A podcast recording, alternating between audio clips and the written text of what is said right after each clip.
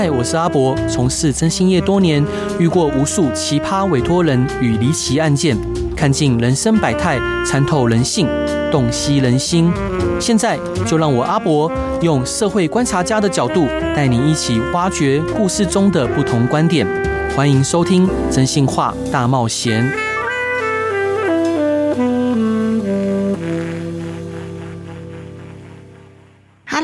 各位听众朋友，大家好，我们这里是真心话大冒险，我是今天的代班主持人 Peggy。我们今天邀请到的特别来宾，拥有十年以上的占星职业经验，个案学员逾五千人次，擅长以简单明了的方式传递艰涩复杂的占星学知识，捕捉占星学最神秘深远的生命寓意，并将这些智慧导引到实际的生活应用里。今天他带来他的新作《太阳系的行星意识》，教导我们读懂行星意识，活出属于我们的高阶版人生。让我们热烈欢迎 Via 老师，欢迎。你好，你好。好，想可以请老师自我介绍一下吗？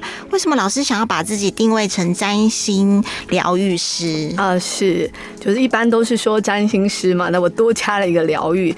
呃，谈到这个，可能是我自己本身一些独特的机缘吧，因为我本来是学历史的，嗯啊、呃，那后来当了一阵子的历史老师，嗯，那虽然那个时候跟小朋友谈哇历史故事啊，整个呃世界的脉络啊，也很有意思。但是我心里面总有一点失落的感觉。嗯，因为与其说讲古人的故事，我更喜欢谈我们自己的生命故事。嗯，那后来有了一些机缘，学了占星。那占星理论本身非常的浩瀚，非常令人着迷。嗯，但是呃，我就是感受到那个被那个星盘里面，它里面各种的生命故事啊，各种爱恨情仇，整个吸引进去了。嗯，那。我就在想说，呃，如果星盘可以呃展现出这些故事内容，那我们有没有可能从这些故事里面脱身而出？星盘有没有可能协助一个人成长、学习？有没有可能去平衡生命中的各种挫折啊？呃，困困难啊？嗯，所以我就更强调占星的一个疗愈的面向和人的身心灵的关系了。哦，好，原来如此。好，那是什么样的机缘下，老师会想要动手开始撰写这本书呢？是，呃，就是这几年教占星的时候，其实蛮多回想的。那呃，也很多的学员或者是一些跟我接触的个案朋友啊，都反映说，哎，听了我讲之后，才发觉说，哎，原来命运是可以校正的，原来人是可以改变的。嗯，那没有从这样的角度看过占星，所以很多人就是鼓励说，哎呀，老师你就不要一个个讲，你也写点书，把这个观念呃散播出去。所以呢，就有了这个出书的机缘哦，了解。好，那可以请老师介绍一下这本书吗？这本书就是《太阳系的行星意识》，那它大概里面是书是在写什么呢？呃，这个书的一个特质呢，主要是，所以当然我们是讲的是呃占星，但是呃里面我特别强调的是太阳系的行星这个概念，嗯，因为行星它是呃占星的一个轴。所以，我们在这个轴里面，呃，去了解这个轴，然后这个轴是如何变化、如何发展的。你再配合上呃星座呀，或者是呃其他的相位、宫位这些东西，你就会更明了这个占星的一个大脉络，而且它的一个发展性。那呃，我的这个书跟其他占星书的有一个差异，也很有意思，就是说，呃，一其实所有的占星都会去谈到，就是说。呃，自我认识啊，或者是认识他人的部分，因为其实你认识自己，就会认识他人。嗯，那我那时候在新书发表会，我讲了一个小例子，就是说呢。呃，占星帮我很多，尤其那个时候，我那时候新婚的时候，嗯，那我先生呢就很可爱。他有一天看我起床的时候，他走过来，他大概看我朦朦胧胧样子，就是说想要呃亲昵的，就是称赞我一下。他就说啊，老婆你好可爱，你像是一只可爱的小壁虎。小壁虎，瞬间就愣住了。我想说哇，我要是内在特别脆弱的女生，可能当场就要翻脸了。但是我后来就转眼想到说，哎呀，不是他。是金星水平的人，那金星跟兴趣有关，哦、那跟美的概念有关，那水平又很另类，嗯、所以我才意识到说，哦，在他眼光，小壁虎是真的很可爱。哦，就是一个 另类的。当下就就散掉了那一股，就是说怨气啊，或可能吵架的危机就散掉了。嗯，但是呃，这个对我来说还是不够的。就是说，如果学占星只是在认识自我、认识他人，呃，就像我说的，就是你看到那个爱恨情仇，但是你没有办法去探索这个东西是不够。所以呢，我才会进一步想从占星去看，说好啊，那一样在婚姻里面那。呃，我虽然了解他好像到一个程度了，但是我跟他还是常常吵架，还是常常的在某些回圈里面打转，然后很多的困境就是走不出来。那这是怎么回事？我要怎么呃去改善它？我更想谈谈星盘里面的这种各种的开展性了。哦，好了解。所以，那您的书就是跟其他的占外面的市面上的占星书最大的差异，就是你就是在刚刚讲的这些了。哦，就是一个差异性。好，那关于星座刚入门的读者，那老师应该建议怎么开始运用这本书呢？呃，其实。呃，一般的读者呢，可能都会习惯，就是说我我碰碰到很多朋友，他一习惯看到我的书就，呃，前面的那个文字就有点嫌啰嗦了，赶快就翻到表格的地方开始去查。对对对，他自己是怎样的？我是什么？呃，月亮什么呀？水星什么呀？嗯、那在什么宫位啦？我是什么样子的？那当然，这个也是一个很好的方法，那就快速的可以得到一些资讯，把你跟占星的距离拉得很近，你会觉得、嗯、哇哦，这个好准。或者是好有意思，原来我是这个样子的。但是如果呃只是看到这一层的话，我我就问很多朋友说，那你不会觉得有一点空虚吗？就是我已经被讲了，我就是这个样子。那呃那那这本书到底要做什么呢？所以我更期待大家是呃在。看这些表格的时候，也许可以看一看里面的相反处，就是说，如果呃表格说你是呃月亮巨蟹的人，你特别的敏感纤细，然后很喜欢跟人家情感连接，那么这样子的你，你的另外一面，它的另外一个可能的负向的发展，很有可能就是你是一个特别受伤、容易受伤、脆弱。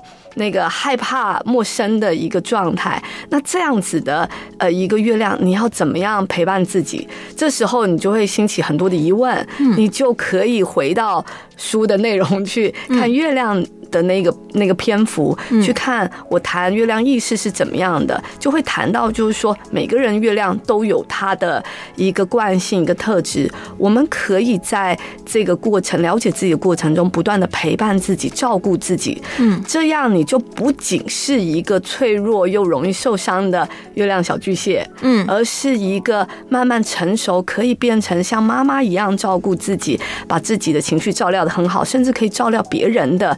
一个高阶版的一个月亮，所以运用这本书呢，呃，我很建议大家就是把占星的概念放开，直接呢去看，呃，把它当成一个呃生命发展，就是那个内容的部分，把它当成各个十个章节、十个行星，嗯，当成生命发展的十种法则，然后呢，用这十种法则不断的去冲击自己原本的想法，然后呢。呃，有一些感受之后，再回头过来想一想，哎、哦，那原来我是太阳射手的，呃，在十宫，或者是我是呃月亮摩羯在五宫，那我是什么状态？那我有有没有可能从这里面有更多学习成长的机会？有的时候。一下叮咚一下，你就会发觉哇，有一些自我突破灵感了。哦，就是可能有些人很敏感，可是他可以就是另外一个面向是他可以多照顾别人，就是每一个面向都有好跟坏的方式。对，所有的意识，它一定是它只要是一个意识一个想法，它一定就是会有一个偏向，有一个偏向就一定会缺了另外一个偏向。所以月亮意识它因为它跟情绪安全感，呃，跟自我照顾是有关的，所以如果月亮意识很发达的人，这个人就特别的细致、爱粘人。然后呢，不管他是月亮什么星座，他都会倾向一种很强烈的情感的状态。可是这样的人多半都会有一种，就是说没有人照顾我，没有人理解我的脆弱，反而从这个地方掉下去了。所以我会在书中告诉大家，就是说，因为每个人都有月亮，所以其实每一个人都有呃那个可能性，那个力量，可以从月亮意识去学习，说哦，原来我。我或者是所有人都是一个小宝宝，每一个人都有那个很很歇斯底里、脆弱或需要照顾那个部分。我们不太可能期待别人，但是我们可以让这个力量放回自己的身上，我们就可以多照顾自己。呃，这样子的一个，不管你是太太还是先生，嗯，你都可能是在你的婚姻、在家庭生活中更稳定。你就不会因为哇，他没有顾虑到我，然后就整个大发飙，然后整个就很脆弱。我。我遇到好多的个案，他在婚姻上出问题，都是月亮卡住了，然后自己没有办法自己照顾自己，期待先生或太太照顾自己，但是就往往就会有差错，然后就擦枪走火，就引引发很严重的问题。哦，所以其实要多爱自己哈，对不对，就是老师的这本书可以就是让大家知道说，哎，如何能更爱自己。是，好了解。那呃，我们先在这边先休息一下，听一首歌，是孙燕姿的《橄榄树》。老师为什么想要选这首歌？哦，我我很喜欢孙燕姿的歌。那呃，那时候在看，就是在想说，哎，要带什么歌给大家的时候，我就想到说，占星它跟生命的追寻有关。嗯，那就想到哇，一下突然就是孙燕姿的那个版本就在我脑袋想起来了。哦，我就想到说，她的那个歌声，呃，甚至比那个原本的那个。版本更贴近现在人的感受，嗯，就希望就是呃，透过占星的启发，每一个人呢都能够去追寻到心中的那一棵橄榄树。OK，好，谢谢老师。那我们先休息一下，我们先听首孙燕姿的《橄榄树》。大家好，欢迎回来《真心话大冒险》，我是今天的代班主持人 Peggy。那让我们热烈欢迎占星疗愈师 Via 老师，欢迎。大家好，好，那我们接下来呢，继续来呃访问 Via 老师的呃这本新书。太阳系的行太阳系行星意识，好，请问一下 Via 老师，行星意识是什么呢？为什么您会说行星才是占星的基础？遥远的行星又与我们的生活有什么关联呢？是。呃，其实，如果你仔细观察星盘的一个结构，你就会发觉它里面很多很多的一个符号，那些符号呢，其实就是行星，呃，而且就是太阳系我们听过的，呃，比如水星、金星啊，什么天王星、冥王星这些东西。所以，任何人的一张本命盘呢，就好像是一张太阳系的照片。嗯，就你出生的那个时候，如果有一个呃大型的相机把整个太阳系照起来，它真的就。就是长那个样子，方位是完全正确的，只是说他把那个距离取消掉了。呃，那个他没有一个这么大的图可以把所有的距离都容纳进来，所以他把所有的距离取消掉，变成一个圆环。然后呢，我们就可以观察一个人呃的一个星盘。所以一个人的星盘其实就是太阳系当下的状况片。对，所以很很妙哦。对，所以你就可以知道它那里面的变化的主轴啊，它一定就是那个行星，因为每一个。人，呃，他的那个出生的时间点，那个行星的位置，嗯，几乎是不可能一模一样的，呃，除非你是双胞胎，那双胞胎可能还会有些微的差异，差个十分钟什么的，嗯，所以，呃，在分析星盘的时候呢，它的那个主要结构就是分星行星，呃，所以你的。呃，那个太阳啊是什么狮子啊，然后呃月亮是天秤啊，什么水星是摩羯啊，这些东西它其实是依着行星去找出它的位置，嗯，呃，找出它的那个星座的位置，找到它彼此关系，就相位或者是当时的一个宫位等等的。嗯，那为什么谈行星意识呢？因为我想要强调的一个东西就是呢，大家也常常会往那个地方走的，就是行星呢都会把它当成是。是一个标签，就是说我是太阳什么，我是水星什么，所以我就是怎样怎样怎样。但是对于我呃研究占星多年来说，嗯，其实行星呢，它更像是一种意识系统啊。那所以呢，这个呃。不同的行星当然就是不同的意识系统，嗯，但是你也可以说，就是说我们更细的来说，比如说举例，呃。大家想到意识系统，就会觉得说，哎，这是什么东西？可是你想想看，我们常常想到，比如啊，你是太阳狮子，嗯，啊，你是太阳处女，我就会说，心里就偷偷想说，啊，你这个人很骄傲。哦、然后呢，太阳处女就说，这个人好机车，好龟毛这样子。嗯、对，但是事实上呢，回到行星的本质，太阳的意识谈的是自我实现啊，哦、所以呢，其实呢。呃，太阳狮子，它不是有一个标签，就是说这个人就一定是骄傲或霸道这样子。嗯、其实它比较像它的原本，它谈的是太阳狮子人，他一定会有一个意识，他就会有个想法，会有个底层的一个潜意识推动他，就是说我好想做一些光荣的事情，让我自我实现。嗯、那或者是说呢，处女的人，他可能其实底层他想推进的是。哇，我有一个想要服务，想要把一切，呃，一切的东西搞得井然有序，搞得非常的呃干净规律的一个呃推进的一个企图，一个意识。所以呢，他们呃所有的太阳都会依照他们的整个结构，什么星座啊，什么的布置，去推进，说我是一个什么样的一个。意识，我想要做些什么？我想要实现我的自我，想要实现什么？所以在这个状态下，你去反推，你就可以知道说，哦，因为我们有这么多的行星，我们有这么多的意识系统，那每一个意识系统都在运作，所以我们内在有好多好多好多的意识、潜意识的想法，然后不断的推进我们，就形成了我们人生的状态。所以它不是一个先天，就是啊，你被。定义就是那个样子，而是你其实是跟一个意识是相应的。那这个意识最终会呃导致出一些现象来。那所以你就可以知道，就是说很有意思。就如果说呢，我们发觉呃一个那个太阳。呃，狮子人真的就是如实的，就是只是很会霸道，很会骄傲，或者一个太阳处女的人只是很龟毛、很机车。那其实反而我们可以知道，是这个不是一个正常的现象，它其实反而是这个人的自我实现可能有点卡住哦，可能有点偏差，所以他才会跑到那一端去。哦，那是不是其实还有其他的？呃，我们每个人的星盘还有其他的星嘛，什么月亮啊、金星，是不是这些星座也会影响到这个人的个性？是是，呃，刚刚讲了，它就是呃，我在书中提出了十个很基础的行星。那当然，星盘里面有些人还会加入各种小行星啊。那那些暂且不论，我们就用最基础的十颗来看。那比如说太阳本身，刚刚讲的就是自我实现啦。那月亮它谈的是一个自我的基底，一个人的情绪安全感。那水星呢，可能谈的就是呃交流啊、学习的这个意识。那金星谈美、谈愉悦感、谈爱情。然后呢，火星谈生命力欲望，或者是木星谈的是一个幸运的意识，土星谈的是一种痛苦困难的意识，然后呢，天王谈突破，呃，海王谈呃梦，然后呢，甚至到冥王的时候，他谈毁灭、蜕变这些东西。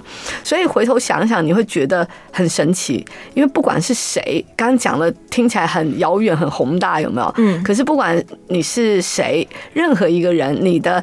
你只要是地球上出生，你的你就会有一张星盘，那那个星盘上就会呃含了这以上所有的意识，所以你有时候想想，就是说哇，我们的意识系统里面有困难的意识，嗯呃，或者是我们的意识里面有像天王，他是一个谈。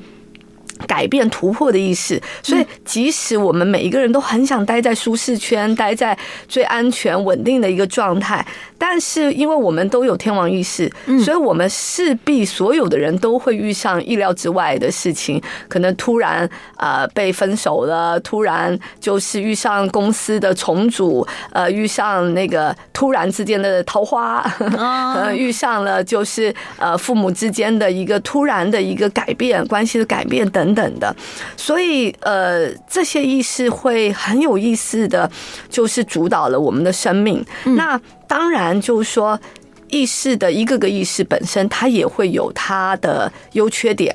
那比如说，我就举刚刚的呃那个天王来说，那个只要是一个意识，它就会有它的一个成长的曲线。嗯，那在它发展的很初期的时候，比如说天王，那。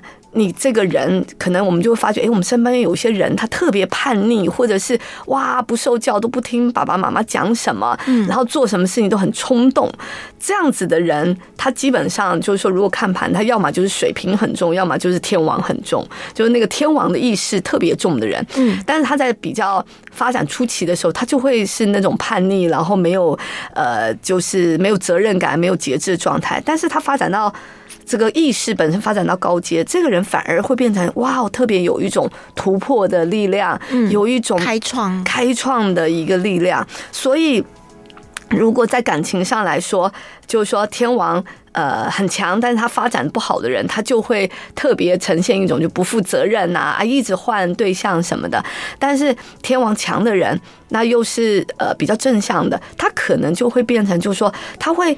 非常开放的接受感情的各种可能，然后他会很勇于的、勇于的去突破传统的限制。这些哦，那刚刚听到老师讲说，比如说月亮很强啊，然后什么天王很强，那我们要怎么看我们什么东西比较强啊？是呃，一个最简单的看法，当然就是你在星盘里面，呃，这一个行星它有好多好多好多的相位，对，这个是一个一个很明确的一个，或者是说。它这一颗星站在一些比较特别的位置，比如说四个轴点，那这个轴点跟一宫、四宫、七宫、呃十宫跟宫位是有关的。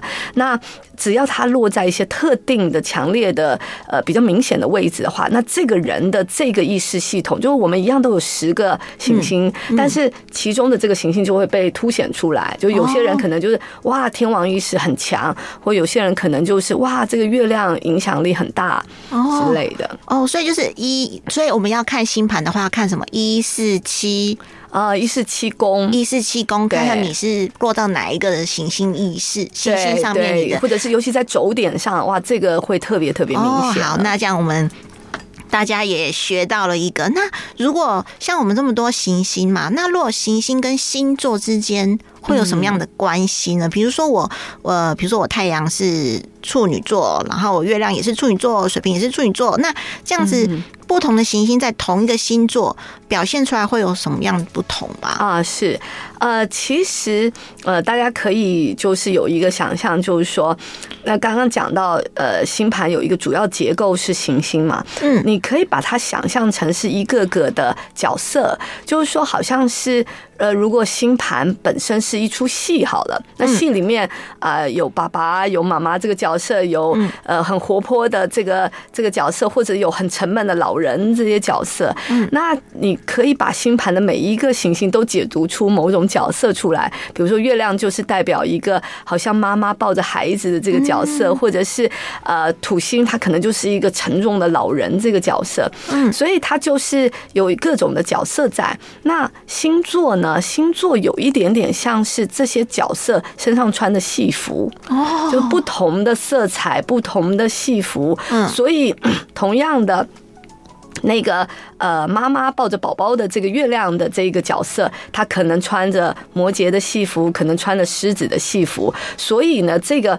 妈妈的角色或者宝宝的角色就会特别的，比如说呈现出啊那个狮子的那一种很霸道、很可爱的、很随性的状态，那或者也可能呈现出一种很老成的老宝宝，然后或者是特别压抑情绪的那个那个状态。那所以你这样推演之后，你就会发觉就是说，哦，当然还有一个叫宫位，那宫位就是呃这些角色他去发展，他去呃就是演出的各种的场景了。那所以，像刚刚就是 Peggy 讲的一个例子，其实就很很容易解，就是。呃，你说，比如说太阳啊、月亮什么的，它全部都是同一个星座会发生什么事情？对，那就等于是所有的角色都穿着同样的戏服，对，同样类似的戏服。那这个人的表现，你就可以感觉到出来，这个人的这一出戏的整体，因为我们就是一出戏的整体嘛。嗯，那这一出戏的整体就会特别的有某一种很容易辨识的特质了。那比如说，假设这个人是呃太阳狮子、月亮狮子。呃水星狮子、金星狮子，所有东西都是狮子，那你就可以感觉出来，哇，这个人一做事的时候，或者是一对外展现他的力量的时候，他就会是非常的有领导力啊。这个是太阳的部分，非常有领导力啊，霸气，然后做事就是说那个一声令下有一个很强的一个影响等等的。那同时，这个人在私底下也会带着一个霸气，也是霸的，然后也是甚至很傲的。那不容易在生活上摸他的毛，你要很顺着他的意见。可能是他在说话上，水星是说话，他说话上也霸气。他在金星的一个美的喜好上，他也会喜欢那种特别光彩夺目的打扮，喜欢那种很亮丽的人等等的，就非常明确的一个展示。哦，好了解，谢谢老师。好，那到这边我们先休息一下，听一首歌，莫文蔚的《慢慢喜欢你》。Hello，大家好，欢迎回来《真心话大冒险》，我是今天的代班主持人 Peggy。来，让我们热烈欢迎启动生命内在引力的占星学家 Viya 老师，欢迎。哎，你好，大家好，你好，好。那我们刚刚好问到 Viya 老师说，就是关于星盘的部分。那我在想说，应该很多人都会想要问说，那是不是说？我要看我自己是什么个性，就要看我星盘里面哪一个星座会比较多，就是我的个性吗？嗯。啊，这当然也是一个看法，因为我们至少星盘会呈现出十颗行星嘛，所以如果十颗里面，呃，三颗、四颗都在集中在，比如说天蝎，那这个人天蝎的特质一定会很强。不过大家永远记得一件事情，就是说星盘是一个非常复杂的系统，它当然还会包含，就是说，呃，上升，呃，上升点。我在想，大家很多人都听过，这个也是一个很重要的一个人格特质。那还有就是太阳、月亮所在的星。座也都会是一个很重要的特质，嗯，所以呢，结论是什么呢？结论就是，其实每一个人都是多重人格，哦，因为那么多星，对，所以其实以绝大部分的个案来说，都是呃。不太可能就是一个个性主导，他大概至少都有两到三个个性重叠的一个特质。所以你说，哎，这个人可能是天蝎，但是他可能是天蝎又加一点什么巨蟹，再加一点射手，然后或者是什么天蝎里面，然后呃，他有一个什么狮子的一个很大的拉扯，所以他这个人又冷又热的什么的。所以呃，这个大家可以呃慢慢的去学，占星是一个很复杂的东西，但是你只要心里面。不要对人有一个太简单的了解，我觉得占星反而是告诉我们，你对自己、对他人不要有一个太简单的了解。你永远保持着一个，就是嗯，他可能还有别的面相，我还可以再认识他，去探索一下。对，这反而是一个更好的观念哦。了解，好。那如果从星盘上的行星、星座宫位，刚刚老师有讲说，就是出生时就已经确定了嘛？就像拍照一下，就是那时候行星是什么角度什么的。那请问如何从中做出改变？达到生命的疗愈跟突破吗？可以跟读者分享一下这个实际的案例。这个问题非常关键哦，嗯、就是说大家都会觉得说很奇怪，那星盘它是固定的，它就是一张那样子的图，那你要怎么改变？你这个改变的头在哪里？那事实上，当然你不可能一个人太阳水平变成太阳什么狮子，它不没有可能这种改变。但是呢，同一个。呃，比如说太阳处女好了，它也会有一个层次上的差别，就是说，有的人他是呃龟毛又小气啊，但是有的人他能够展现出的却是非常细致、谨慎，然后具有服务性的一个状态。所以，光是每一个行星，呃，它里面都有一个层次，你可以自觉的去提升。之外，还有一个就是为什么我们可以改变一个星盘，是因为其实绝大部分人的星盘里面都有某些程度的压抑。嗯嗯，举个例子，比如说我碰过一个个案，他本身的星盘其实蛮活泼的，就是说他有一些元素跟射手啊、狮子是有关，但是看到本人的时候完全不是那个样子，就是说很客气、很低调、那个非常小心翼翼的一个女生。嗯。然后后来聊之后才发觉，她出生在一个非常正统的一个客家家庭，然后她又是女生，所以她小的时候只要有一点那种特别活泼呀什么呃另类的表现，马上就会被盯了。所以长大之后，她就慢慢形成那个样子，她那个活泼面就被压抑下来。但后来她找我谈的时候，是因为她的孩子很好动，那她沟通不了，她只会讲大道理。后来我们就聊了之后，她才很震惊发觉，其实孩子很像她。真正的那个他，嗯，所以我就跟他讲，鼓励他说要调动那个活泼的人格，结果他真的去做了。那之后他真的跟亲亲子关系改善之外，他连工作都改善了。所以我们其实是可以大，就是说更大幅度的去开展你星盘的各种潜能。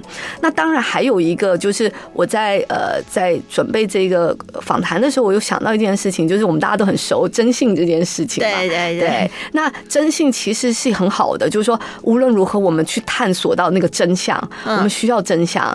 那但如果在占星的话，我会觉得我们可以更进一步，就是说，无论如何，当我们知道很多生命的真相，就好像我们去了解星盘，去认识了你是什么样的一个状态，所有的呃真相是什么的时候，我们其实可以更进一步的去看，那那一个改善的可能是什么？比如说。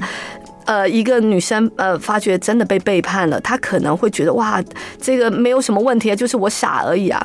但是如果从占星，你就会去想，那一个人到底是什么样的个性，什么样的内在的想法、内在意识，使得自己一路往傻路去走了？你如果能够抓到这些东西，从里面去探索，你就有可能去改变、去学习，甚至去摆脱某一个宿命了，就不是只是我就是一个被叛的命，被背叛的命这样。的一个悲悲情了哦，就是从自己的命盘看看有哪些比较不足的地方，或者为什么哎，为什么一直都遇到些渣男呢？对，其实他是可以找到一个呃出路的，可以去校正的一个出路的哦。可能就是因为你的一些意识的关系，然后可以把。比如我们把意识往好的方面去想，或者好的方面去看，我们可能遇到就会遇到真命天子之类的。是是哦，了解。好，那工作的议题一直都是每个人心目中最重要的一个问题。请问老师从命从星盘可以看得出每个人的天命职业吗？哦，是这个也是很多人很好奇的。呃，的确在星盘上我们可以找到很多的指标，比如说呃太阳的一个位置啊，它所在的一个分布啊，或者是木星啊上升点。这些东西都是很好的，可以去协助我们找到这个适这个人适合的发展的方向。但是大家要牢记一件事情，就是说，其实星盘它没有一个规定，就是说啊，你这个人一定是怎么样，就是你一定只能当银行员，你一定只能呃，就是去开店，没有这种事情，呃。我觉得星盘有个很好，就是它协助我们抓一些原则。比如说太阳射手的人，你叫他去做行政人员，这基本上就会有一点点就为难嘛。或者是说，你说呃那个呃太阳双鱼的人，你叫他去做一个专业会计，那感觉是也是有一点点好像不是那么对劲。但是呢，呃，掌握到这个原则之后呢，接下来其实才是一个问题，就是说很多人呢，他还是转不起来。比如说一个呃太阳双鱼的人，他有一个梦。梦想他去从事艺术了，但是他还是转不起来。所以其实很多的点不是在于方向的问题，而是在于大家没有把握到太阳意识这个东西它是怎么发展的。太阳意识不外乎两个原则，一个叫运转，一个叫燃烧。嗯，所以如果你任何一个人，呃，你的太阳不管是双鱼、摩羯，你只要做一件事情，你的事业你没有投入，你没有运转，你没有把自己燃烧起来，嗯，其实这肯定就没有办法长出一个天命。所以，真正的天命，它其实是靠一个人不断投入的一个内在，不断投入的一个努力。嗯，它烧起来了，所以这个太阳就自然会长出来，长出来它就会有一个天命。其实天命是被培养出来的。哦，所以就是。不管什么星座，要对工作有热情，是，然后让它运转，让它燃烧，是，你的天命慢慢就会展现出来。这就是太阳告诉我们的一个启发了。哦，所以其实工作我们可以大概看一下我们的太阳星座在哪里，是然后是是找到一个原则，找到一个原则，然后我们再去往那边方面去努力。是是好，谢谢谢谢老师。那呃，老师在书中有提到，接下来我们是所谓的水平时代。那水平时代是什么意思呢？在我们的生活方面会有哪些影响？我们需要注意些什么吗？是呃，就很多在占星的朋友都谈到这件事，就是说一个很很特别的词叫水平时代就出来了。那意思就是说，接下来的这个时代呢，它的能量呃氛围是非常的水平的。那尤其是接下来的呃这二十年，就是从今年呃开始，就是会有二十年的时间都是冥王，就是天上的呃流年的冥王，它是在水平的这个位置上。那水平是什么呢？水平呢，它指的大家就对水平有点了解嘛，什么叛逆啊、突破呀。那总而言之，水平里面绝对不会有个词叫做稳定这件事情，所以你就可以知道，如果我们接下来的能量氛围是水平时代，嗯，所以这个时代肯定就不是走那种稳定的这个路线了，比较它可能对就波动强，然后甚至会带着一种混乱，在这个混乱里面，可能有是很快的，比如科技很快的突破，也有可能是各种呃气候啊、环境啊、政治啊、人事的各种剧烈的变。变动、战争这些东西就很难说，所以呢，呃，我提出这个特别谈这个东西，也是因应，就是说，你不管是你的盘是什么样的一个人，你都在这个时代的氛围里面。嗯，所以我们所有的人都一定势必要呃展开自己特别能够应变、能够适应的那个力量。那更重要的一点呢，是水平时代呢，它谈的是一个东西，就是水平的重点叫做进化。那什么叫做进化？就是呢，呃，不是就是。在一个原本的那个舒适的一个状态，而是我有一个更高阶的一个力量会出现，能够展现更高阶的一个自己。所以在水平时代里面呢，当然不是要每一个人就说哇，我要很叛逆，要去做一些很伟大的事情，脱离现实，而是呢，既然这个时代可能是这么不稳定、这么混乱的，所有的人呢，在生活里面都要更加的专心的、稳定的去面对当下，然后在这个每各种的生命的工工作的呃人际上的问题里面，去让自己有机会去学习、去校正、去面对这些波动，然后呢，从这里面得到一些蜕变。那这个呢，势必是这个水平时代它必然要经历的一个过程。但我觉得它的本身人在这个时代是要。进化的这个恐怕也是一个更好的祝福了。哦，所以是二十年是吗？是的，会整整有二十年。从今年开始，对，而且就是说，如果要讲大的水平时代的话，那可以延续的更久了。哦，所以老师的意思是说，水平时代我们会比处于比较能量变动的一个时代，是是，然后我们反而要更稳住自己，是对，然后去要有一个弹性的心去面对这个可能。剧烈会比较变大的一个时代，是好，谢谢老师。那刚好老师有看到我的命盘嘛？对不对？可以稍微跟大家讲一下哦，就是呃，我的命盘，然后有，比如比如说我们要看一个人的个性，或者是呃，好，我们讲工作好了，那老师可以稍微就是。用我的命盘来教大家，是是是，对好哦，那个 Peggy 非常的大方，把自己的命盘拿出来跟大家一起聊了。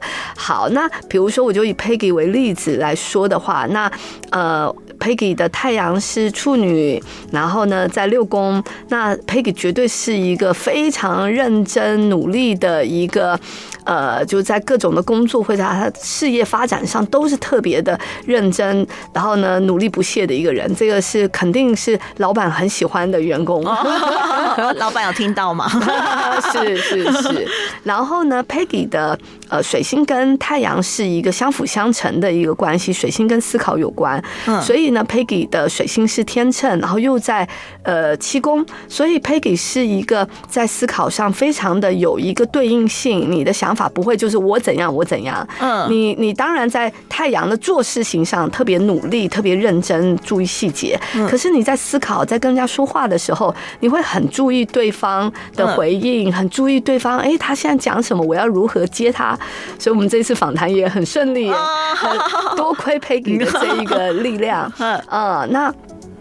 当然呢，它的那个土星也在水星的附近。那土星是一个特别有压力、比较沉重的一个呃这个行星的意识。那当然，它不是代表就是说 Peggy 这个在说话上有困难了，或者有些人的确是这个这个方向。但是以我跟 Peggy 这样子聊了这一段，就发觉说，其实这个土星可能已经被 Peggy 突破成呃一个特别稳重的、成熟的一个力量。哦，所以。我们就可以 Peggy 的例子，就他是有一个层次的，所以他可能小的时候 Peggy 是害怕哦，比较安静，对，安静的害羞的，但是呢，我把它成长了，突破了，所以现在特别的能够去接应别人了。哦，好，OK，谢谢老师，好。